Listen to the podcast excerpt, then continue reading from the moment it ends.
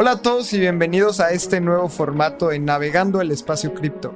Y tú que nos escuchas en Spotify o en alguna plataforma de podcast, queremos invitarte a que nos veas todos los lunes a las 7 de la noche en Navegando el Espacio Cripto, un live que hacemos en YouTube y en Twitch, en donde repasamos las noticias cada semana. Y también, si nos estás escuchando en Spotify, lo estamos haciendo de una manera para que tú también te puedas informar de las noticias y tengas dos episodios a la semana de Espacio Cripto. Así que con esto empezamos en Navegando el Espacio Cripto.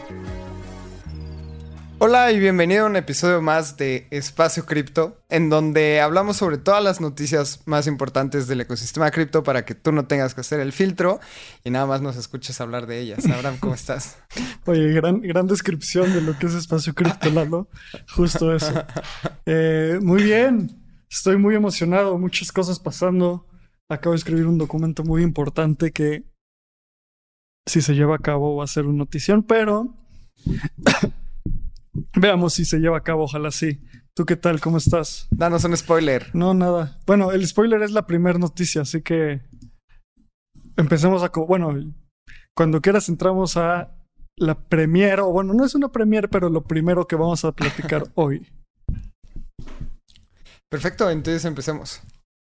Pues, después de mucha especulación, confirmamos que Vitalik Buterin va a estar en ETH México.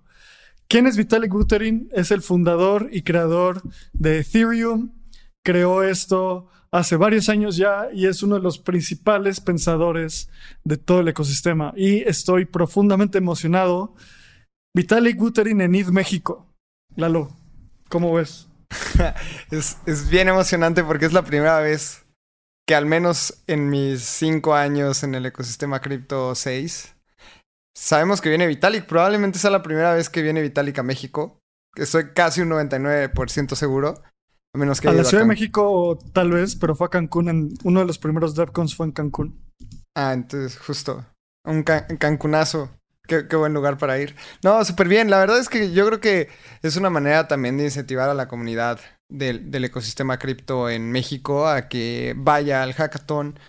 Recuerden, vayan, va a estar increíble. Es del 19 al 21 de agosto el hackathon. Si tienes buenas ideas, métete. Si no tienes buenas ideas, pero sabes construir, métete. Si quieres vivir la experiencia, entra a este mundo de los hackathons en donde puedes crear un producto y, llevar el ecosistema cripto al siguiente nivel. Entonces yo creo que es, es demasiado emocionante y Vitalik está haciendo esto para incentivar a la comunidad. Entonces, creo que la comunidad debemos de reaccionar.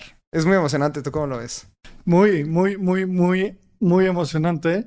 Y más, ¿qué es Ethereum México? Es este, eh, es este hackathon donde puedes inscribirte y construir productos. ¿Quién es la audiencia para Ethereum México? developers y builders. No es una conferencia donde va a ir Vitalik y va a dar un keynote y ya. Si solo quieres ver a Vitalik, no, Ethereum México no es el mejor lugar. Tienes que ser un desarrollador o un builder para esto. Entonces, te puedes inscribir en mexico.ethglobal.com. Esto es mexico.ethglobal.com. Y también puedes, puedes aplicar para ser mentor. Eh, yo y Lalo vamos a ser mentores ahí en ID México para ayudar a la gente en entendimiento de Web3, en entendimiento de Product Development. Entonces, Vitalik Buterin en ID México. Explícanos también, ¿qué es un builder? O sea, alguien que, que sabe de producto es un builder. Alguien que construye es un builder. Puedes hacer marketing, business development, no a fuerza tienes que tirar código, pero tienes que ser una persona que va a ir para construir, no vas a ser una persona que va a ir y hanguear y pues ver si te topas a Vitalik en los pasillos y fanearle y que te firme tu, tu libro de The Infinite Machine o algo así, que obviamente lo voy a llevar en mi mochila por si se, o sea, por si se presenta la oportunidad. Que, que, pase eso. Pero el punto es construir. El punto de un hackathon es entregar productos, productos terminados, demos, Así que recuerda inscribirte mexico.edglobal.com y también únete a la comunidad de Espacio Cripto en Telegram. Ahí vamos a estar haciendo todos los alpha leaks.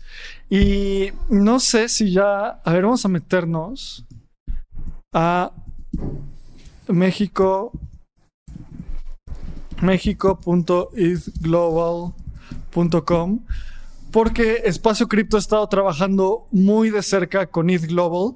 Ah, otra cosa importantísima, hay más de 150 mil dólares en premios. Entonces no es ir ahí a, tirar rostro nada más, es ir a, probablemente fondear tu proyecto, ganarte un premio y fondear tu proyecto. Es para developers, builders y algunos partners. Por ahí eventualmente va a aparecer Espacio Cripto. Así que estamos muy, muy, muy contentos porque hemos estado colaborando muy de cerca con ETH Global por meses, desde febrero. Febrero, ¿no, Lalo? ¿Cuándo fui? Desde febrero.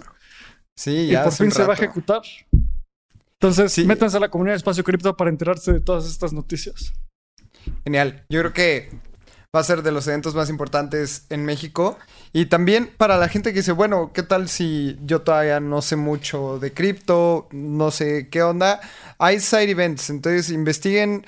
Ahí sí son conferencias, ahí sí va a haber espacio para, para aprender y platicar. Yo creo que este evento en específico es para construir. Y grandes premios, grandes mentores. Y si van ahí nos vemos, que es la próxima semana. Ahora empezamos otra sección que es la sección de Road to DevCon. Si nos estás viendo en YouTube o en Twitch o en Twitter, vas a poder en ver TikTok o en Instagram o en Facebook si eres mi mamá y me ve en Facebook. Pueden ver una cosa a la izquierda en la pantalla en donde dice Road to DevCon. Y estamos también trabajando muy de cerca con Ethereum Foundation para traer más comunidad a, a DEFCON. Entonces, Espacio Cripto va a tener 10 boletos para la comunidad de Espacio Cripto. Todavía no se han dado, así que si nos escuchas y no eres parte del Telegram de Espacio Cripto o no nos sigues en redes sociales, hazlo para estar bien al pendiente.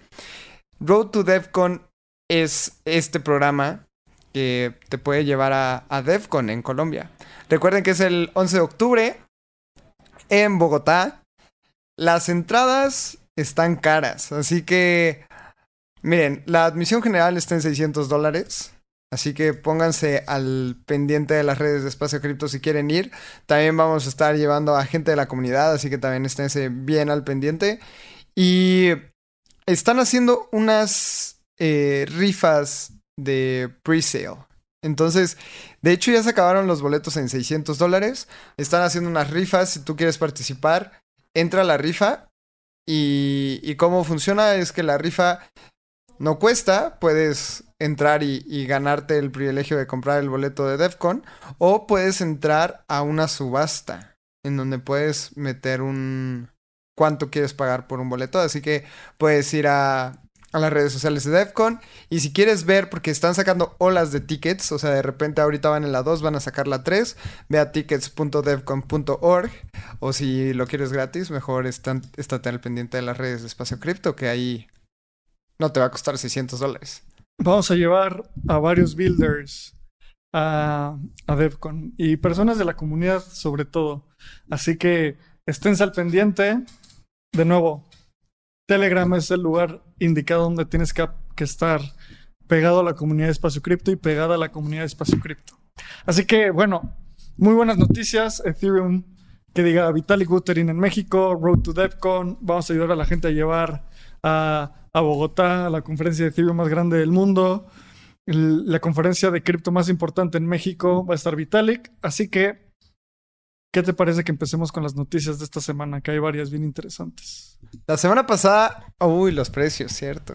hablemos del precio, rapidísimo. Si quieres, haznos un rundown rapidísimo de dónde estamos parados, porque hoy hay muchas cosas que, que hablar, muchas buenas noticias. Vámonos rápido con los precios. Y a Abraham le gusta mucho CoinGecko, a mí me encanta CoinCheckup. Vayan a revisar las dos páginas, son muy buenas. Y ¿Qué está pasando en el ecosistema? Pues todo se está yendo para arriba. O al menos eso nos ha dictado los últimos 4 o 5 días, en donde Bitcoin ahorita está en 23.700 dólares. Eso ha sido una subida del 2% en la semana, pero el fin de semana fue muy positivo, por ejemplo, para Ethereum. Los últimos 7 días ha subido casi un 9%, 8.8%, y está en 1.778 dólares. Recuerdo hace, nada. O sea, estábamos en julio y el precio de, de Ethereum estaba en mil dólares. Ahorita 1774. Así que si compraste en tres dígitos, porque llegó a estar por debajo de los mil, felicidades. Ya tienes ahí una utilidad como el 77%. Sí, creo que eso, esa, o sea, esa caída a debajo de los mil dólares no tenía ningún sentido. No sé tú cómo lo hayas visto, Lalo, pero no tenía ningún sentido. Y estos precios, este incremento de precio en los últimos 90 días, o bueno, en los últimos hasta 30 días, o sea, estábamos en los mil dólares hace un mes, eh, definitivamente es por el merge. Yo creo que es evidente que se acerca el merge, el cambio a proof of stake, este impacto en la emisión de Ether, ahí hay un gran rally de precio. Entonces, como dijo Lalo, en este momento Bitcoin está en 23 mil dólares, 23 mil 820, Ether 1777. ¿Quién sabe a dónde vamos? Nada de esto es consejo de inversión, solo es para saber dónde estás parado y parada. Pues es momento de continuar apegándote a tu estrategia. Lalo me dio unos consejos de inversión esta semana, así que si algo sale mal, lo voy a demandar o algo así. Es muy impresionante cómo estamos tan positivos por el precio en Ethereum en 1700 cuando en su máximo histórico casi llega a los 5000. Pero en verdad, en este momento, con el merch a tan poco tiempo, eh, personalmente no es consejo de inversión, lo veo a lo veo como una gran oportunidad en cuestión a largo plazo. O sea, siempre lo decimos, piensa en el largo plazo. Si tú estás apostando a que en una semana va a subir Ethereum 100%, mejor y apuéstaselo al Barcelona, tienes más posibilidades de ganar ahí. bueno, al Barcelona no estoy seguro, pero... sí, pero justamente creo que es un gran momento. Y vamos a dar rapidísimo otras monedas que han ganado buenos rendimientos. Near Protocol, que está en la 24, arriba 26%. Eh, The Graph, 19%. Avalanche, 18%. BNB 14.5%. Estas son monedas dentro del top 60. Entonces lo acomodé por las más ganadoras. Y las más perdedoras, pues no hay nada. O sea, nadie ha perdido. O sea, EOS, que es Ethereum on steroids. Ya ha perdido. Se supone que no hace nada. 0.6%, ¿no? O sea, ha sido una semana muy verde para el ecosistema en general. 100%. Pues ha sido una semana muy verde y hablemos de qué pasó. No solo de los precios, sino qué pasó esta semana. Vámonos a la primera noticia. Este es un hack súper interesante. Se, se drenaron 150 millones de dólares de un puente, un puente que tenía conexiones en diferentes Layer 2, Ethereum, también tenía este Moonbeam en la, la parachain de Polkadot con smart contracts, se drenaron más de 150 millones de dólares. ¿Cómo viste este, este drenado, Lalo? Está, está bien interesante y saben que yo no soy la persona más, más técnica, pero este drenado, la falla llevaba ya como 46 días y alguien se dio cuenta que una falla y todos lo empezaron a tomar. Y, era muy impresionante ver como el, el, el explorador, como alguien se dio cuenta y después un buen de gente se empezó a dar cuenta y empezaron a drenar el puente. O sea, esos 160 millones no fue un hack de una persona única. Más bien, me dio muchísima risa un tweet que tenía un GIF de, de unos changuitos, de que les ponen una caja de plátanos y empezaban a. Cada changuito agarraba su plátano y así la gente que se dio cuenta retiró 160 millones de dólares. Hubieron hackers, white hackers, como les dicen, o hackers buenos, que regresaron 9 millones de dólares al puente, pero pues se robaron 140. Sí, eh, justo estoy buscando ese tweet y no lo encuentro. Pero vamos a ver si lo encontramos. Give Monkeys. Pero bueno, quiero, quiero contarles un poco más detallado sobre qué fue lo que pasó. Ah, mira. Vamos a poner el GIF porque está muy, muy divertido. Mientras pongo el GIF les les voy a contar técnicamente qué pasó. Entonces, hubo una actualización en el, en el bridge de Nomad y en esta actualización se, se levantó, se, bueno, se actualizaron diferentes elementos del bridge y como sabemos, recuerden que en un puente lo que pasa es que si tú quieres puentear tus assets de Ethereum a Optimism, por ejemplo, los estacionas en un contrato inteligente en Ethereum y esos assets son reflejados en Optimism. Entonces, si tú haces un puente de 10 Ether, los pones en ese contrato inteligente sobre Ethereum, se quedan estacionados y te dan 10 Ether o 10 tokens equivalentes de Ether en Optimism. Entonces, lo que pasó es que para corroborar que, que tú estás enviando assets, debes de tener como hay diferentes funciones. La función que falló es que tú puedes escribir un blockchain y decir, ahí te van 10 Ether. Si el blockchain, el blockchain tiene que validar como esa persona sí tiene 10 Ether. Tiene que validar que no, no vas a hacer un, eh, un double count, un double spend. Y lo que pasó en el bridge de Nomad es que justo la función que validaba que la gente sí tenía estos assets, dejó de funcionar. Entonces tú podías, imagínate que tú llegabas a una bóveda y en una bóveda tú decías como, oye, voy a sacar 10, 10 Ether o 10 BTC, WBTC de hecho, voy a sacar 100 WBTC porque en mi cuenta de banco yo tengo 100 WBTC, entonces los voy a agarrar. Y el guardia de seguridad te dice como, ah, va, sí, listo, sí los tienes y te los llevas y te los llevas y te los llevas. El guardia de seguridad nunca validó como, ah, esa persona sí tiene 100 WBTC. Alguien descubrió esto y ahí fue donde el GIF de los changuitos empezó pasar. Que básicamente, para la gente que nos escucha, es un GIF donde hay una caja de pan y hay cientos de changuitos acercándose y agarrando estos panes. Y cualquier persona podía decir como, ah, yo tengo 50 WBTC, mándamelos. Hasta que se drenó por completo este puente. Creo que, o sea, varias cosas me sorprenden que el puente, o sea, este hack, nadie se dio cuenta que estaba abierta esta puerta, esta bóveda estaba abierta por más de 40 días. O sea, es como irrisorio. Es como, o sea, vas al banco central de, tu país y está completamente abierta la bóveda para que cualquier persona pueda agarrar lingotes de oro por 50 días hasta que alguien se dio cuenta y en cuestión de horas drenaron todo el bridge. me, dio mucha risa el ejemplo que pusiste del guardia de seguridad, ¿no? Más bien, o sea, la puerta... Había un guardia, porque sí, o sea, oye, ¿puedo hacer una, que mandar transferencia? Una exacto, es como, oye, ¿puedo hacer una transacción? Sí, haz lo que quieras. Agarra lo que quieras, ¿no? sí, sí, sí, sí, sí. Pero qué terror. Literalmente es como, oye, voy a retirar 100 WBTC de mi wallet que están en el bridge. Ah, listo, sí, ese wallet jala, dale. Entonces, o sea, y Nomad justo acaba de levantar, o bueno, acaba de levantar una ronda de, de no 150 millones de dólares, pero estos, estos puentes cada día son más como siempre digo, el modelo mental de la máquina de vapor en Web3, para que funcione la máquina de vapor tuvo que haber explotado un par de veces. Y sí, un par de fábricas se destruyeron, un par de tragedias, pero después dominamos la máquina de vapor y ya hoy tenemos motores de combustión interna ultra, bueno, no ultra eficientes, pero más eficientes.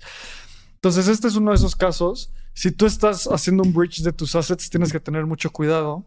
Y súper interesante hack y también entender técnicamente cómo pasó me parece de lo más de lo más divertido que hay. Así que vamos a la siguiente noticia. Antes yo les tengo un tip y, y esto es para las personas que están empezando en el ecosistema cripto. Si no confías en los puentes o no sabes qué puente utilizar para hacer un bridge a alguna layer, utiliza exchanges. Hay veces que los exchanges ya puedes hacer un depósito, por ejemplo, en Binance puedes depositar eh, USDC en la red de Ethereum y si lo quieres sacar, retirar en la red de Arbitrum, lo puedes hacer. Yo creo que esa es una de las maneras más fáciles en las que los usuarios pueden empezar a interactuar con las Layer 2. Si ya eres un experto y sabes usar puentes y sientes que no te va a pasar nada, adelante, usa el puente que quieras. Pero si eres nuevo y quieres explorar nuevos ecosistemas, utiliza esto, estos hacks. Ni siquiera en, en los exchanges va a decir como puente. Más bien nada más deposítalo en una cadena y retíralo en otra. Y ya. Sí, sí, sí. Y este, este bridge tenía conexión con Avalanche, Ethereum, EVM y EVMOS, que es de Cosmos, Milk, Mo, Milkmeda, que es de. ¿Cómo se llama esta cosa? Cardano. Y Moonbeam de Polkadot. ¿Quién usa Cardano? Nadie. Pero bueno, vamos a la siguiente noticia. Ahora, otro hack. Más hacks. Y a ver, voy a explicar técnicamente qué pasó en este hack. Y esto sí es irresponsabilidad de una cartera. Entonces, hubo una cartera, un, set de carteras que empezaron a estar expuestas. De repente, también hubo un tweet que, que me dio mucho risa de alguien dice como las carteras de Solana están empezando a ser expuestas. Se pone todo nervioso esa persona, va a ver su cartera y dice, ah, mis 5 dólares siguen ahí. Entonces, lo que pasó es que cuando tú abres una cartera, lo que rige que puedas hacer transacciones en el blockchain son tus llaves privadas. Y lo que pasó es que este proveedor de wallet guardó como texto las llaves privadas de sus usuarios. Eso es como si Facebook guarda en texto en una base de datos de ellos las contraseñas de todos sus usuarios. En, cualquier momento alguien que, que, compromete esa base de datos, básicamente se pueden robar todo lo que esté en esa cartera. A mí sí me pasó que me asusté, aunque tengo 5 dólares en Solana en mi cartera de Phantom, pero tengo ahí mis ceremonios y no quería que se robaran mis ceremonios. Entonces fui a ver y afortunadamente no, no me robaron nada, pero este es uno de los hacks más irresponsables que ha habido por, por un proveedor de infraestructura, por un wallet. Es que aquí también el tema más grave es que Slope, que era el proveedor de las, de las wallets, es, como decía Abraham, es la infraestructura. Entonces, si tú quieres abrir una wallet propia en Solana, o sea, tú crear una marca de wallets, por ejemplo, Phantom, Phantom utiliza el MetaMask de Solana. Exacto. O sea, como se construyen las cosas es como si hubieras agarrado los planos para hacer tu casa y tú construyes tu casa, pero los planos son de Slope y Slope te dice cómo hacer tu casa para que no se caiga, ¿no? Y justamente Slope eran los que estaban guardando las llaves en archivo plano, que para la gente que desarrolla, o sea, yo tengo tres pelos de conocimiento en desarrollo y sabemos que no puedes guardar, o sea, tienes que tener un método de cifrado y no lo puedes copiar y pegar. Literalmente, ni mi mamá sabe que se deben de guardar las contraseñas en un archivo de Word. Justamente Slope pudo haber hecho eso. O sea, copió y pegó y eh, estaban las llaves sin cifrar. Es, o sea, es irresponsable. Es para que la gente que trabajaba en Slope los corran y no encuentren un trabajo en Web3 en un par de meses y luego se reivindiquen. Pero, o sea, algo que quiero denotar es, la gente se empezó a asustar mucho porque Slope fue el wallet que fue comprometido, pero también gente vio que su cartera de Phantom, que es el MetaMask de Solana, eh, le empezaron a robar sus carteras y Phantom tuiteó, nosotros, el problema no está de nuestro lado. Y ya haciendo como un post-mortem, se dieron cuenta que eran los usuarios que habían compartido sus llaves privadas o exportado sus llaves privadas de Slope a Phantom esos habían sido los usuarios que, que les robaron sus, sus, sus assets. A final de cuentas fue un problema de Slope y de nuevo otro pequeño, otra pequeña máquina de vapor que explotó y ojalá no, no, haya sido afectada por este, por este hack, que es uno de los más irresponsables en la historia, genuinamente. Irresponsables por el proveedor de infraestructura, no por los usuarios.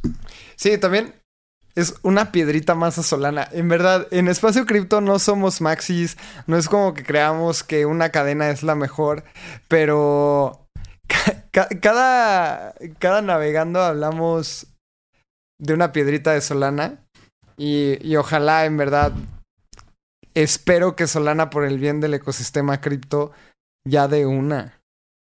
Sí, pero bueno.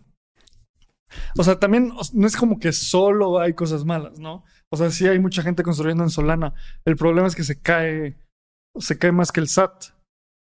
Bueno, y creo que el SAT no se cae, o sí se cae, pero no tan seguido. O sea, se cae más que Instagram y Facebook. Y a todos nos ha pasado que se cae Facebook. Entonces, un, si una cosa debe de hacer un blockchain, si te dicen, ¿qué es una cosa que el blockchain debe de hacer? Es no caerse. Una, solo que hagan una. O sea, que siga procesando bloques el, la red. Entonces, otro, otra rayita más al tigre. Que no se sabe, chance después de todo esto, de todo esto, Solana tiene tantas rayas que termina siendo como un Rambo super armado y con mil cicatrices. Ojalá así sea, en verdad lo, lo espero así. Vámonos a la siguiente. Tercer hack de la semana, Near Protocol. Ahí, ¿qué pasó, Lalo? Pues justamente el protocolo publicó una falla de seguridad. Esta falla fue reportada al equipo por una firma externa. O sea, esto, esto también es bien interesante porque así como hablamos de las fallas de Solana, Near siempre encuentra muy rápido las vulnerabilidades y las cubre muy muy bien. O sea, no hubo una implicación monetaria, más bien hubo una falla de seguridad que pudo haber resultado en terceros obteniendo acceso a frases privadas, justamente lo que comentamos un poquito en la noticia pasada. El problema se resolvió el mismo día, se advirtió a los usuarios afectados para que migraran la cartera, pero eh, no hubo un robo de fondos. Más bien nada más se comprometieron las llaves privadas, que sí es grave, pero no hubo un, una fuga de dinero. Así que, o sea, kudos a, a Near Protocol porque ya van varias veces que lo intentan atacar, varias veces ha, ha hecho bien las cosas, así que esto demuestra también la, la, fortaleza de las blockchains. Y de hecho, Near es una de las blockchains que más desarrolladores tiene y, y, es demasiado técnica, tal vez demasiado técnica como para llegar a una adopción masiva como lo ha, lo ha llegado a hacer muy bien eh, otras blockchains, pero en cuestión de, de infraestructura, de código, de, de seguridad, Near ha demostrado unas cosas muy interesantes en el ecosistema. Sí, sí, sí, sí, sí. Y bueno, esta profesión de white hack hackers, o sea, estos hackers buenos que se encargan de ubicar bugs, reportarlos y recibir un, un, poquito de la recompensa que pudo haber sido por, por ese exploit, creo que es una de las cosas más importantes dentro de, de cualquier plataforma de desarrollo de código. Entonces, qué bueno que esto pasó en Near y creo que esos fueron los, la, los ataques y vulnerabilidades de la semana. Fue una, una semana muy, muy ocupada en hacks y en ataques. El que se me hizo más interesante fue el de Nomad, eh, el más irresponsable, el de Slope en Solana y el que reaccionó rápido, Near, con esta vulnerabilidad. Muy de acuerdo. Ahora vámonos, vámonos a una noticia bien interesante de Ethereum. ¿Qué opinas? Tengo mucho a que ver. decir aquí, así que si quieres tú empiezo. Perfecto. ¿Qué está pasando? Ethereum Proof of Work. Una comunidad de mineros quiere lanzar una criptomoneda que no se migre a Proof of Stake, lo que va a pasar con el merge en Ethereum, sino que siga en Proof of Work. ¿Qué quiere decir esto para, para la gente muy nueva? Que quieren crear los mineros de Ethereum una criptomoneda a partir del bloque en el que se genera eh, el merge de eh, Proof of Work, que es minado con, con luz eléctrica. Entonces, prácticamente es dejar Ethereum como está al día de hoy. Y esto ya lo hemos visto, ya hemos visto forks de Ethereum que tenemos Ethereum Classic. Los forks estuvieron super hot y muy populares en 2016-2017 cuando se creó Ethereum, eh, Ethereum Classic, se creó Bitcoin Cash, eh, Bitcoin Gold, Bitcoin Satoshi's Vision, Bitcoin sí, Diamond, Bitcoin cualquier apellido. Eh, Ethereum on, on, steroids. Todos estos forks que la verdad no duran nada. Y siento que es puro interés económico de, de la gente que lo genera. O sea, veamos eh, Bitcoin Satoshi Vision con Great Wright y todo, todo ese drama que fue un drama de 2008, 2018. Pero hay una comunidad muy fuerte de mineros queriéndose. Queriendo hacer esta criptomoneda. Y quién sabe, tal vez si holdeamos un poquito de Ethereum, nos llegue esta criptomoneda gratis que le llaman Ethereum POW. Abraham. Bueno, Híjole, ahí les va, ahí les van mis, mis opiniones. ¿Qué pasa? En el momento en el que se migra de Proof of Work a Proof of Stake, que es el merge, el, el blockchain de Proof of Work debería dejar de existir, debería dejar de procesar bloques. Esto es lo mejor para Ethereum. ¿Por qué? Porque Proof of Stake es la primer, el primer paso para la ultra escalabilidad de Ethereum. Entonces, todo este roadmap que tiene Ethereum de, de, merge, de search, de purge and de splurge, cada uno son diferentes fases. El primero es Ethereum migrando a Proof of Stake, el segundo sharding, el, bueno, no van en secuencia, pero uno es Proof of Stake, el otro sharding, el otro son rollups, el otro es quitar información de innecesaria que está en el blockchain y luego algunos updates que, que Vitalik le llama the fun stuff, las cosas divertidas. Entonces, en el, en el momento que se migra de Proof of Work a Proof of Stake, hay un gran impacto a nivel económico y de escalabilidad.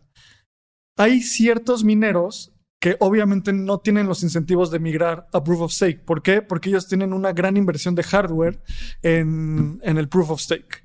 Entonces, lo que van a hacer es que se van a generar, en el momento en el que se genere, se migre el, eh, el blockchain de Ethereum de Proof of Work a Proof of Stake, va a haber un fork. Esto quiere decir que va a haber dos blockchains, uno en Proof of Work y otro en Proof of Stake. Como dice Lalo, ya ha habido estos forks en el pasado. El fork más famoso de Ethereum es Ethereum Classic. ¿Cómo podemos comparar qué tanto impacto ha tenido cada uno de estos assets, Ethereum y Ethereum Classic?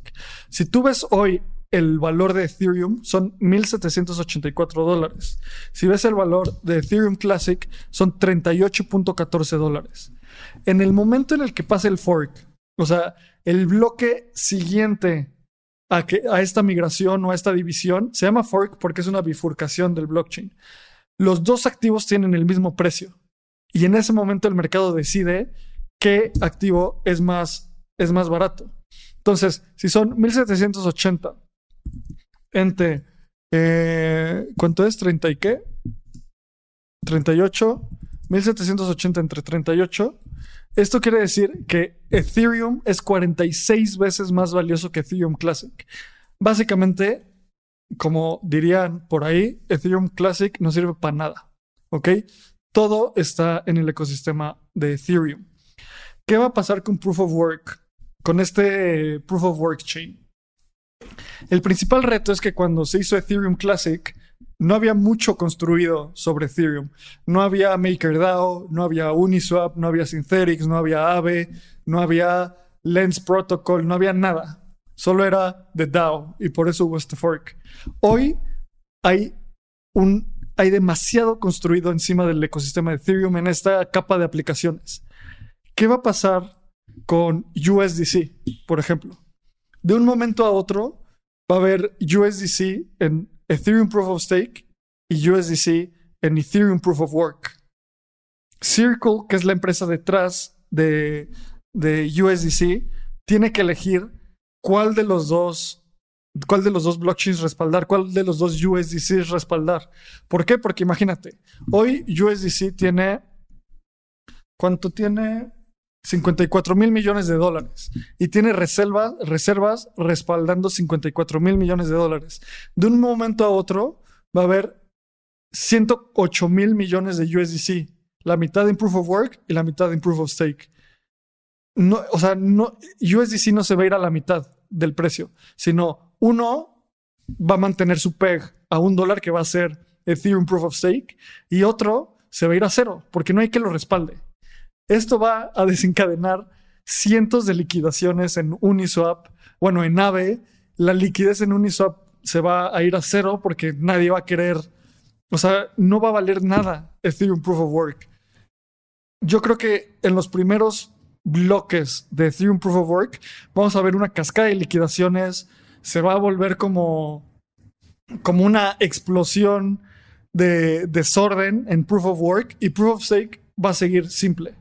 Otro ejemplo que, va a pasar es DAI. Los activos que están colateralizando DAI en, el, Proof of Work van, o sea, no va a haber nada colateralizándolos. Y en Proof of Stake, esos activos sí van a tener valor. Entonces, va a ser súper interesante de ver.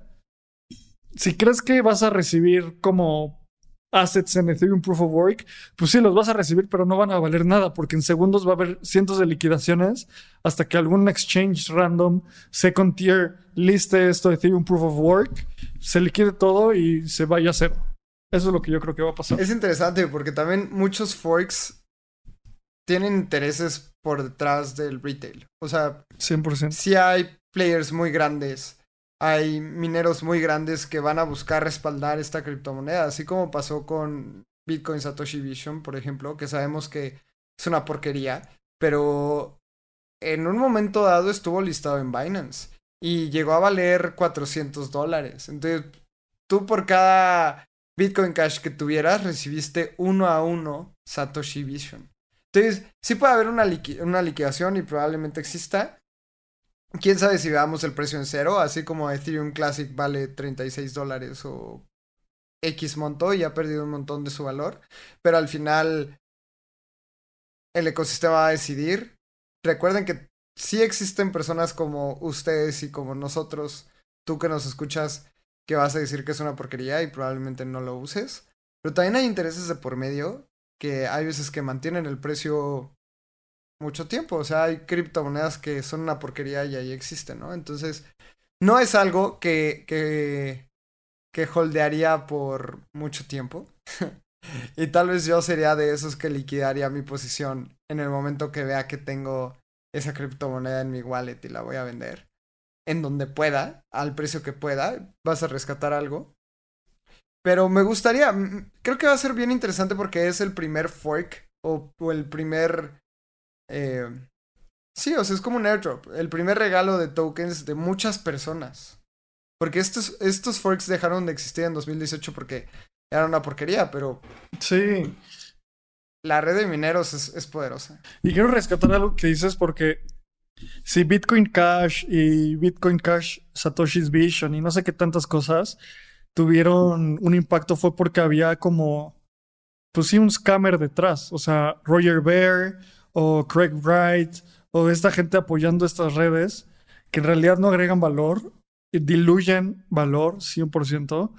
Y como siempre, o sea, yo creo que una de mis filosofías de vida es que cuando pasan estas cosas, las cosas que tienen valor real en el largo plazo son evidentes. Y en el momento en intentan competir, ¿sabes? O sea, Ethereum no va a decir como la comunidad de Ethereum o el Ethereum Foundation no va a decir como paren Ethereum Proof of Work, eso está mal, van a decir como bueno, háganlo, da igual. Claro, o sea, el, el valor real va a estar en Ethereum. Exacto. Muy de acuerdo, muy de acuerdo. Va a ser, va a ser interesante. Nada más, Sabemos que, bueno, al menos tú y yo tenemos la certeza de que esa criptomoneda no va a durar mucho. Solo va a ser muy interesante ver eh, cómo se desenvuelve este suceso desde otra visión. Así que vámonos a la siguiente noticia, que, que es una de mis noticias favoritas de esta semana. Noticia favorita de Lalo. BlackRock se va a aliar con Coinbase para ofrecer inversiones institucionales para, bueno, inversiones para instituciones a través de Coinbase Prime. ¿Cómo ves, Lalo? A mí se me hace una noticia impresionante porque para la gente que no conoce BlackRock, BlackRock es el administrador de activos más grande del mundo y administra 8.5 trillion dólares en custodia. O sea, es una locura. Eh, para, para los mexicanos son 10, bueno, 8.5 billones, que no me puedo imaginar en verdad cuánto dinero puede ser. O sea, o sea, administran más que el PIB de México. Solo para que se den una idea. Administran ocho veces más que el PIB de México. O sea, imagínense eso. En verdad, es una empresa que administra dinero para miles y millones de personas. Probablemente si tú tienes una cuenta de, de Banorte y tienes ahorros en Banorte, tengas ahorrado en BlackRock y ni siquiera lo sepas. Y esto es que los usuarios de BlackRock van a empezar a poder eh, comprar. Eh, primero nada más empezarán con Bitcoin. Dijeron que iban a empezar con Bitcoin y después iban a expandir a otras criptomonedas. Pero este es en verdad un hit y de las cosas más importantes que puedan pasar para, para el tema de adopción en, en capital, en mi opinión, porque imagínense, como decía Abraham, ocho veces el PIB de México, que tengan acceso a comprar Bitcoin diciendo, oye, ah, mira, aquí en mi aplicación dice buy Bitcoin now. O sea, bueno, te llega un correo como institución que puedas decir, puedes ofrecerle Bitcoin a tus clientes, así alguien ultra millonario va a poder decir, oye, cómprame 1% de mi portafolio en Bitcoin de la manera más sencilla. Esto es llevar la adopción masiva de Bitcoin a las personas más ricas del mundo. Yo creo que esto es de las, de las noticias que puedan en verdad afectar el precio de una manera positiva, porque la gente va a poder comprar Bitcoin de una manera más fácil. Sí, sí, sí, sí. ¿Y quiénes son los clientes de, BlackRock? Instituciones financieras como pensiones, family offices, eh, endowments, fundaciones. Esta gente maneja una cantidad, creo que, o sea, es imposible de imaginarse. O sea, solo para que nos demos una idea. Elon Musk Net Worth. Elon Musk tiene 264 miles de millones. Entonces, si son 24 eh, veces el dinero de Elon Musk, 8 veces el dinero de México, o sea, esta gente va a tener acceso a Bitcoin y Lalo, empiezo a sentir ebullir esa narrativa del halving de Bitcoin. Em, la gente se está anticipando, la gente se está anticipando. Viene el merge, surfemos la, hora del, la ola del merge, celebremos el merge y luego ojos en el halving. Sí, no, y además es que BlackRock es un titeretero en el mundo del, del ecosistema financiero impresionante. O sea, justamente eh, BlackRock advirtió a México que el aumento de la tasa puede ser inservible contra la inflación, por ejemplo, y los bancos centrales se juntan para escuchar lo que tenga que decir BlackRock. Así, así de importante es BlackRock. Y si tú eres un, o bueno, si hay un archimillonario, este, gente de Forbes, de la lista de Forbes en el top 100, puedo asegurarles que todas esas 100 personas tienen dinero en BlackRock. Así de importante es. Menos Vitalik. No Todos menos Vitalik. no sé. Le preguntamos en México. Sí, o sea, justamente es tan importante que, que BlackRock puede tener. Casa Vitalik tiene su dinero en BlackRock, tal vez. Exacto, o sea, así de importante es BlackRock. Creo que es una de las noticias más importantes, en verdad, lo, lo repito, para el ecosistema eh, de adopción masiva. Esto va a habilitar que, no sé, que Bill Gates en su app con sus inversiones pueda decir, ah, mira, voy a jugar y voy a comprar 30 bitcoins con mi cambio, ¿no? Sí, sí, sí, sí. en, verdad va a ser el ofrecerle bitcoin a cualquier archimillonario, a cualquier banco, fondo de pensión, etcétera. O sea, es, para mí esto es la noticia más importante de la semana, sin, sin lugar a dudas. Y último comentario antes de pasar a la siguiente que lo hagan en Coinbase es gigante para Coinbase. Y mucha gente dice como, pues, ¿para qué se hizo pública Coinbase? Ya perdieron el 80% del valor de su acción. Si Coinbase no fuera pública, probablemente esto no hubiera pasado. Así que gracias Coinbase por empujar. Y Coinbase son, son chidos. O sea, en su S1 file, que es lo, el documento que presentan para hacer ese público, pusieron un bloque dirigido a Satoshi. No sé, hacen cosas cool. Así que BlackRock, Coinbase, bullish en Bitcoin, bullish en el espacio cripto. Vamos a la siguiente noticia. Sí, y si quieren ser un poco más curiosos de cómo los archimillonarios administran su dinero, busquen Aladdin, que es el, software de administración de dinero de BlackRock. Y ahí leanle un poquito. Como para nosotros es, es la app de Banorte, para ellos es Aladdin. A mí, a mí todo este tema se me hace bien, bien interesante. Listo, pues vamos a la siguiente. Miren, ahorita me estaba viendo ahí Aladdin. Vamos a la siguiente noticia. Bueno, el mixing, el mixer Tornado Cash es blacklisted, o sea, puesto en la lista de cosas que hay que banear del Departamento del Tesoro por al lavado de dinero. Un par de puntos. ¿Qué es Tornado Cash? Tornado Cash es una serie de contratos inteligentes donde lo que tú pasa, lo que tú haces es que tú mandas assets a ese contrato inteligente, metes una cartera que va a ser una cartera completamente nueva, tú tienes las llaves privadas de esa cartera y Tornado Cash, o sea, hace muchas transacciones, ah, mezcla las transacciones de cientos de personas y luego manda de todas esas transacciones una transacción a un wallet completamente nuevo que nadie puede rastrear. Al final sí son rastreables con muchísima data mining, pero es muy difícil, es como enmarañar una transacción. El Departamento del Tesoro de los Estados Unidos dice que se lavaron 7 billones de dólares usando Tornado Cash y esto va a tener impactos profundos. Eh, cosas como Chainalysis tienen que prohibir las transacciones de Tornado Cash. Va a ser algo importante en los siguientes meses a seguir. ¿Cómo viste, Lalo? A mí se me hace una decisión natural. No sé si buena o mala, pero obviamente si quieres tener un rastreo de tus usuarios y, de cómo transaccionan como el gobierno le gusta hacer, obviamente Tornado Cash es, es un enemigo de ello. Y es es bien interesante cómo el gobierno entiende que puede rastrear transacciones cripto, cosa que no puedes hacer, por ejemplo, con el efectivo. Y la gente que piensa que es más fácil lavar dinero con cripto que con efectivo es porque no entiende bien cómo funciona el sistema. O sea, justamente Tornado Cash, como decía Abraham, no es que elimine completamente el rastro, todavía es rastreable. Es más difícil, pero sigue siendo rastreable. Si tú utilizas efectivo, es prácticamente irrastreable. Entonces, están entendiendo muy bien el gobierno. Ya después veremos si lanzan su, su Digital Bank Currency, las CBDCs. Eh, GitHub, por ejemplo, también ha eliminado los repositorios de Tornado Cash. Entonces, yo creo que son medidas que están bien. O sea, mucha gente se ha lavado mucho dinero con Tornado Cash.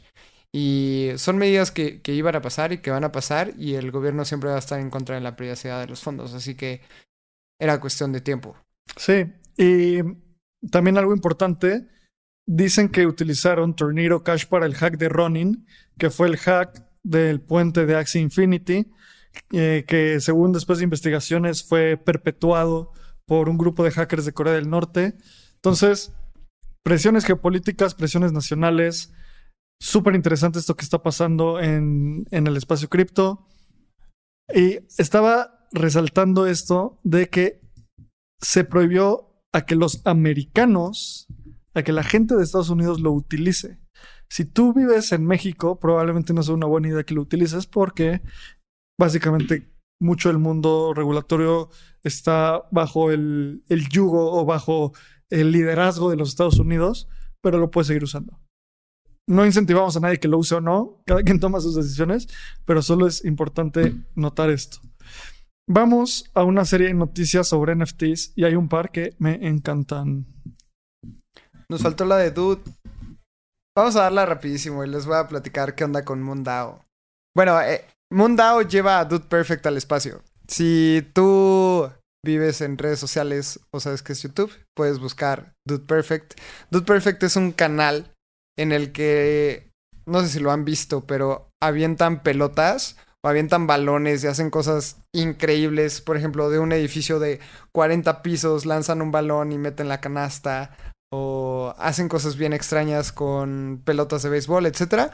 Bueno, vamos a hablarlo rapidísimo, dos minutos. Mundao es una DAO que quiere llevar gente a la luna. Entonces, Tooth Perfect y Mundao se asociaron Hicieron un video entre los integrantes de Mundao para ver quién iba oficialmente a la luna.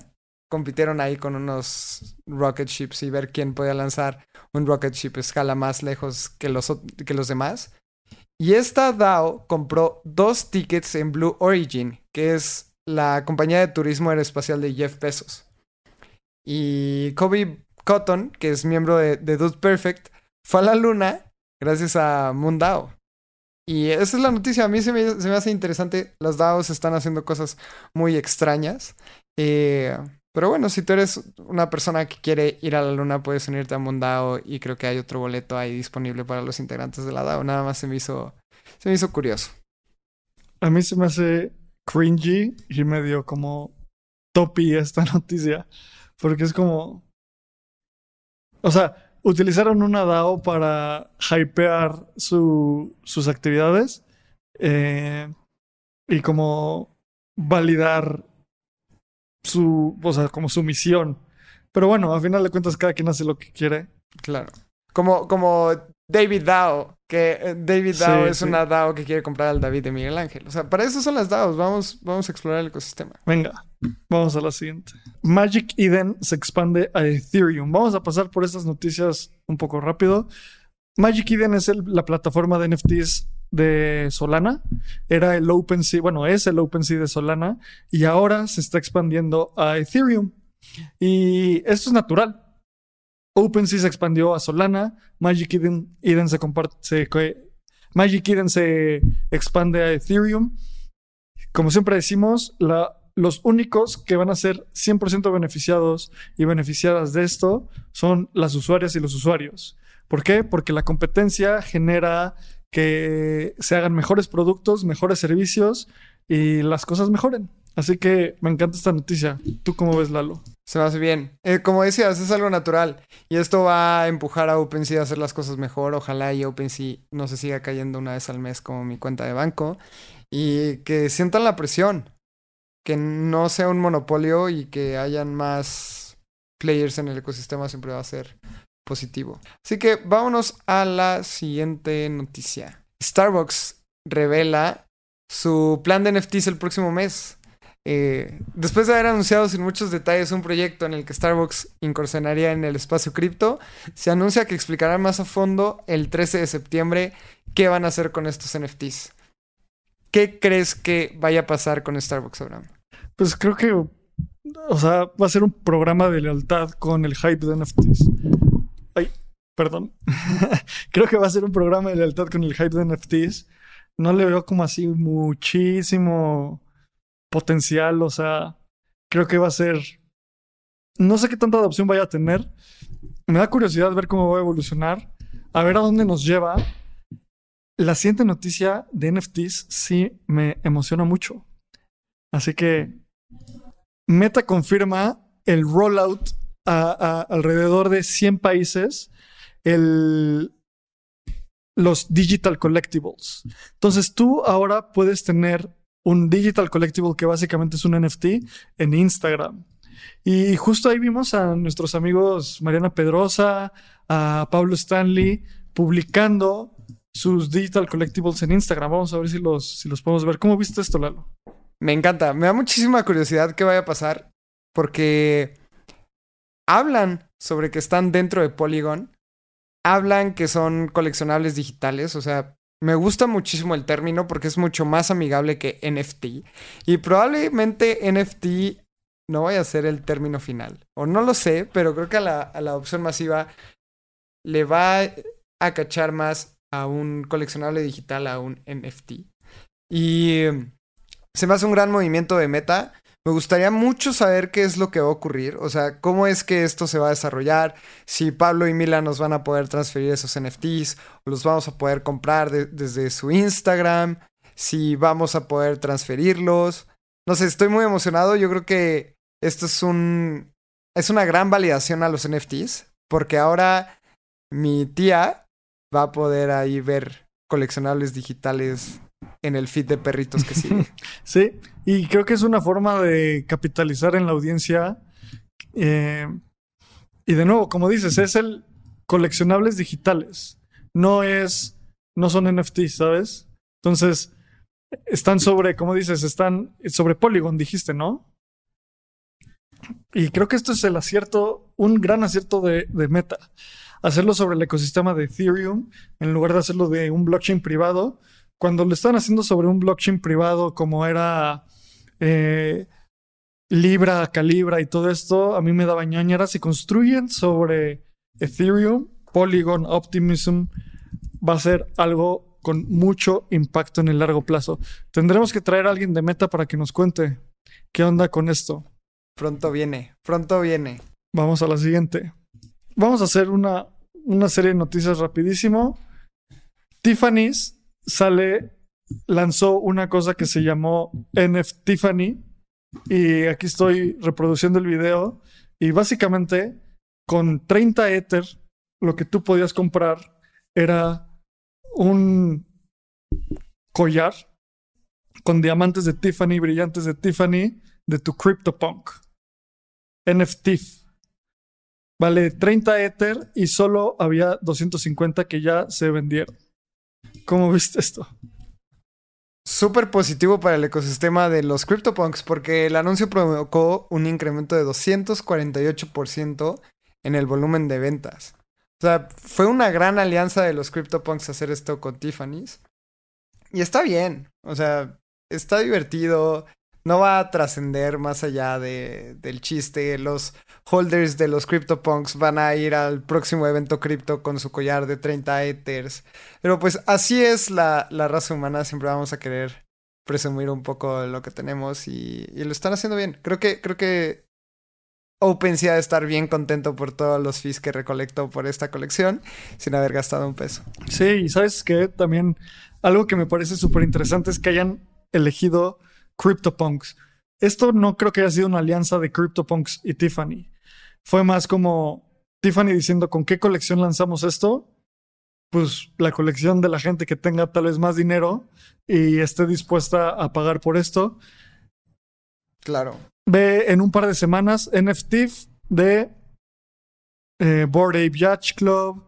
Luego va a haber unos de Doodles. Luego va a haber unos de así, ¿sabes? Y lo cool de esto es que lo, para mí lo que, lo que rescato de esto es que una marca puede decidir promover y aliarse con un proyecto de NFTs sin que el otro proyecto como que quiera necesariamente. Puedes decir, a ver, yo voy a hacer esto para la gente que sean holders de, de CryptoPunks. Va, listo. El que quiera, mándame 30 Ether y les mando su collar. Exacto.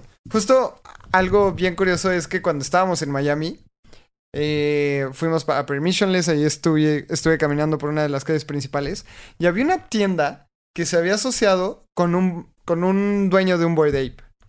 Y este dueño de ese Boyd Ape tenía una sección de playeras, libros, tenis, únicamente de su Boyd Ape.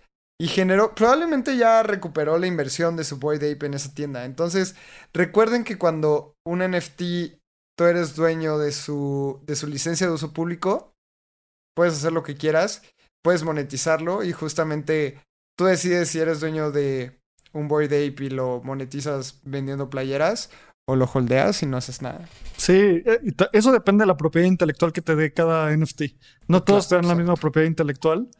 Eh, pero bueno, si tú eres dueño de tu NFT, puedes hacer un collar de Tiffany por, bueno, de, un, de tu CryptoPunk por 30 Ether, que son más o menos 50 mil dólares. Pues que cada quien haga con su dinero lo que quiera. NFT, que digo, Tiffany ahora tiene una, un bag de 250 por 30 de 7500 Ether por 1800. O sea, nada más en esto hizo 13 millones y medio de dólares. O sea.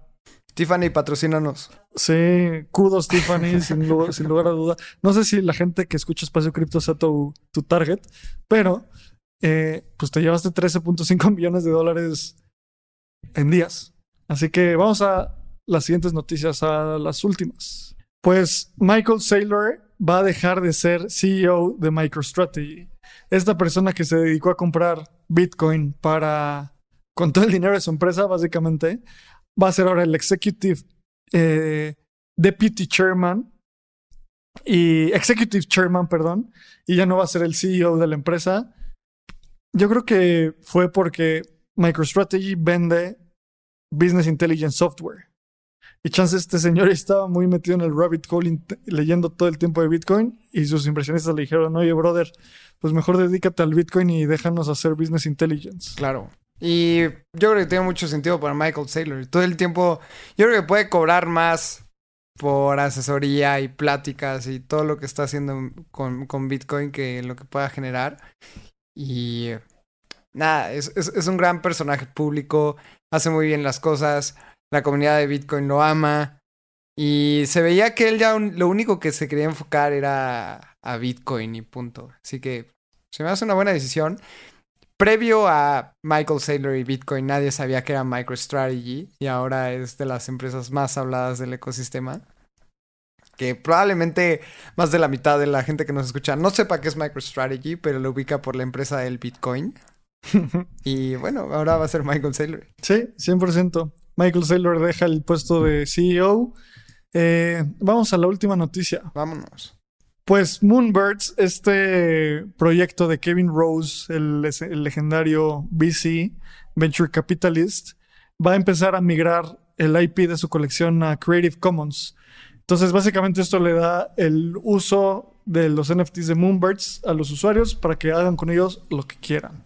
Entonces, últimamente estoy investigando este tema de, propiedad intelectual en NFTs. Es fascinante. Hay algunos NFTs que si los tienes, solo los puedes utilizar como para tu uso personal, no puedes reproducirlos, no puedes lucrar con ellos. Hay otros que puedes vender playeras, hay otros que puedes vender el, eh, o puedes usar la imagen hasta cierto límite y a partir de ahí tienes que hablarle al proyecto para que te deje usarlo. O sea, el mundo de la propiedad intelectual es fascinante.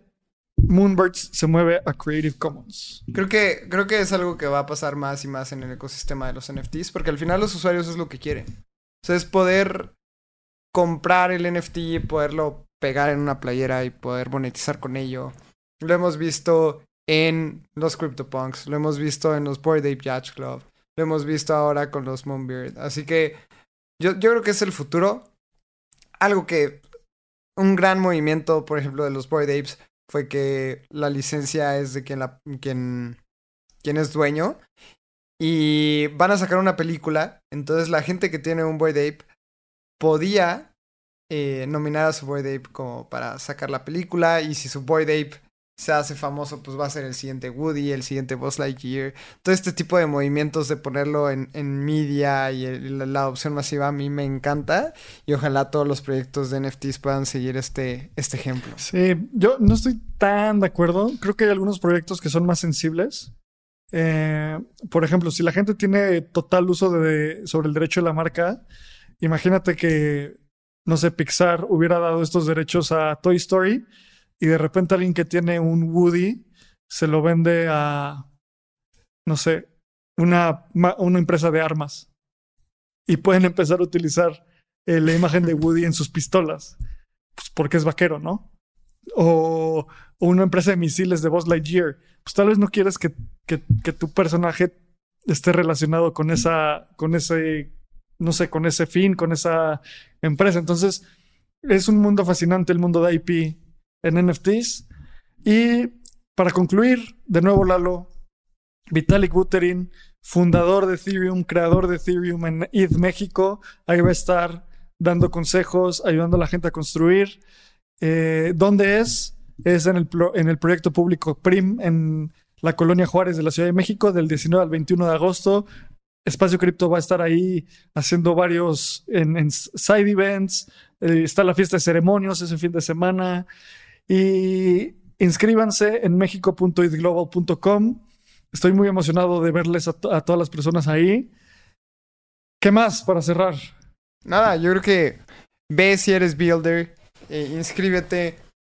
Y si no, también hay side events. Si no, va a haber aún así fiestas, van a haber cosas. Y si eres builder, ahí nos vemos qué emoción de por fin tener este hackathon en, Ciudad de México. Y nos vemos y nos escuchamos en el próximo Navegando el Espacio Cripto, todos los lunes a las 7 de la noche. Recuerden suscribirse a nuestro newsletter. Ahí vamos a estar dando más información sobre lo que esté pasando con, con DEFCON, porque Ethereum Foundation es uno de los patrocinadores oficiales de Espacio Cripto, así que esténse bien al pendientes. Viene DEFCON en Colombia, eh, Ethereum México, un montón de eventos eh, del espacio cripto, así que esténse al pendiente de nuestras redes sociales. Abraham. Muchas gracias. Nos vemos en la siguiente y nos vemos en ID México. Vamos a platicar con Vitalik, vamos a construir, vamos a hackear. Eh, muchas gracias por escucharnos y escucha el siguiente episodio de Espacio Cripto esta semana. Sale todos los jueves. Ahí nos escuchamos. Muchas gracias.